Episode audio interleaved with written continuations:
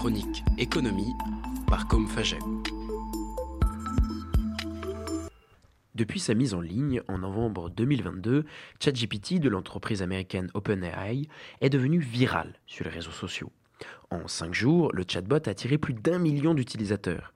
Ce simple événement nous montre l'importance des intelligences artificielles dont ChatGPT n'est qu'un exemple. Ces nouveaux outils remettent en question tout le fonctionnement de notre système de travail et de notre économie.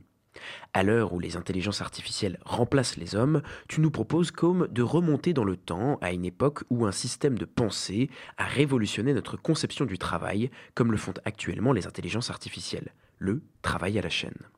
Dans ce podcast, nous allons revenir sur les grands noms qui ont pensé cette manière de travailler, sur ses avantages et ses limites. Mais dans un premier temps, revenons à l'origine de ce concept et à sa définition. Quand on parle de travail à la chaîne, beaucoup de gens pensent immédiatement au célèbre film de Charlie Chaplin, Les temps modernes. Le travail à la chaîne est en effet associé à la révolution industrielle et la production en série. Ce mode de fonctionnement a été formulé dès le XVIIIe siècle par Adam Smith et mis en pratique par Frederick Winslow Taylor et Henry Ford au début du XXe siècle. Elle a permis d'augmenter considérablement la productivité des usines et de répondre à la demande croissante en biens de consommation. On peut dès l'Antiquité voir une forme de travail à la chaîne dans le sens où le travail est maximisé et spécifique à chacun. Le premier exemple de ce système est lors de la construction du Colisée à Rome dès l'an 70. L'empereur Vespasien veut faire construire le plus grand amphithéâtre que le monde n'ait jamais connu pour montrer la gloire de Rome. L'organisation à la réalisation d'un tel ouvrage est phénoménale, mais les Romains ont quelques tours dans leur toge. Il considère la construction comme une affaire de production en série où la standardisation est au cœur de l'édification du Colisée, pour les voûtes par exemple, qui sont reproduites en série encore et encore. Mais l'exploit qui nous intéresse est la production des briques qui s'élève à plus d'un million pour le Colisée. Pour répondre aux besoins du chantier, les Romains doivent les produire à une cadence infernale. Ils mettent au point un procédé que nous connaissons tous, ils font produire les briques par toutes les fabriques de la ville, avec des missions spécifiques à chacun. 2000 ans avant Henry Ford, les Romains inventent la production à la chaîne, qu'ils transforment en production de masse.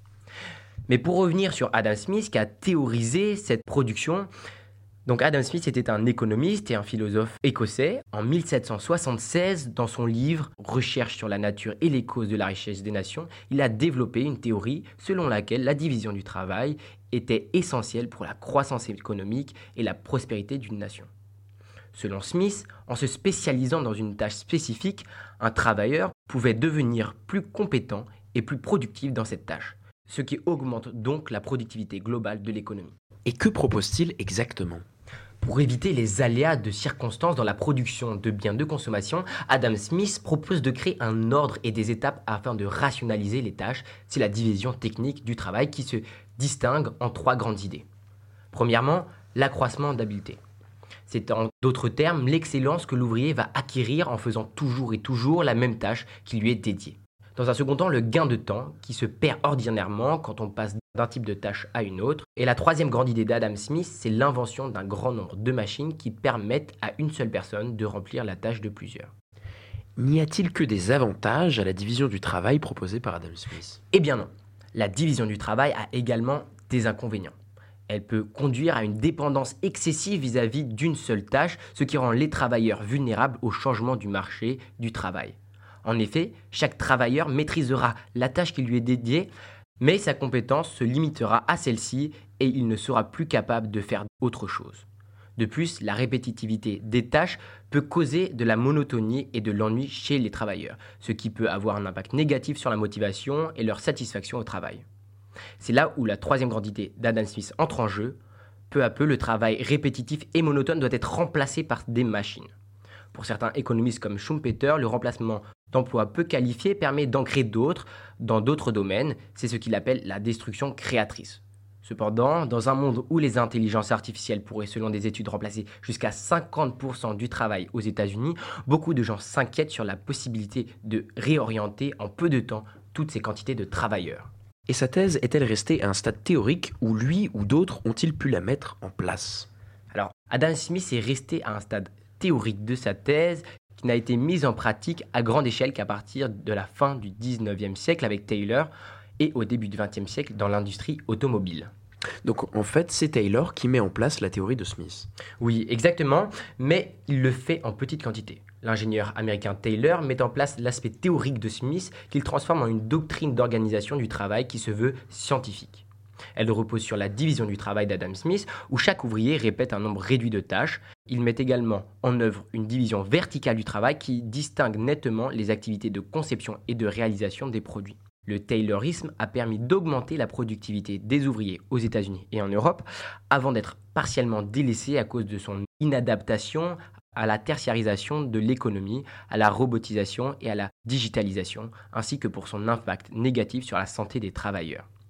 L'autre grande figure de ce nouveau concept, c'est Henry Ford. Henry Ford est l'un des chefs de file de cette révolution.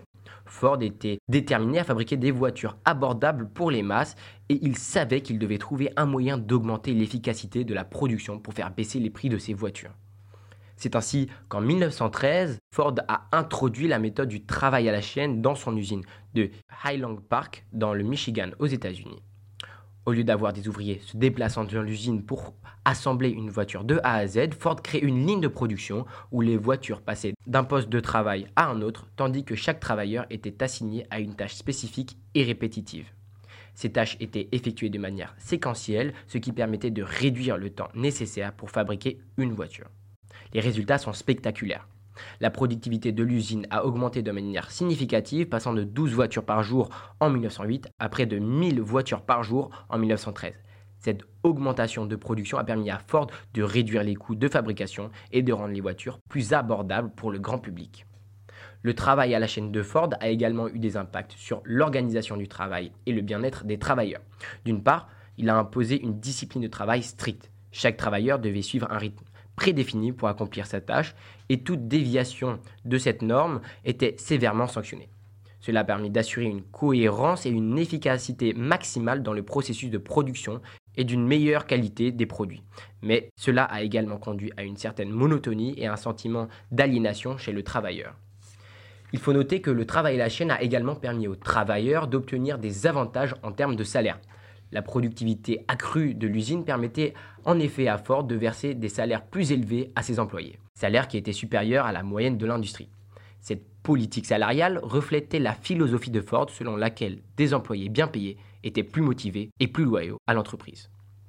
Comme nous venons de le voir brièvement, le travail à la chaîne a révolutionné le monde du travail au siècle dernier et a été un des moteurs de la révolution industrielle de la société de consommation actuelle. Au moment où il est apparu, beaucoup de gens ont eu peur de ses effets négatifs et peu de personnes ont anticipé la croissance économique fantastique.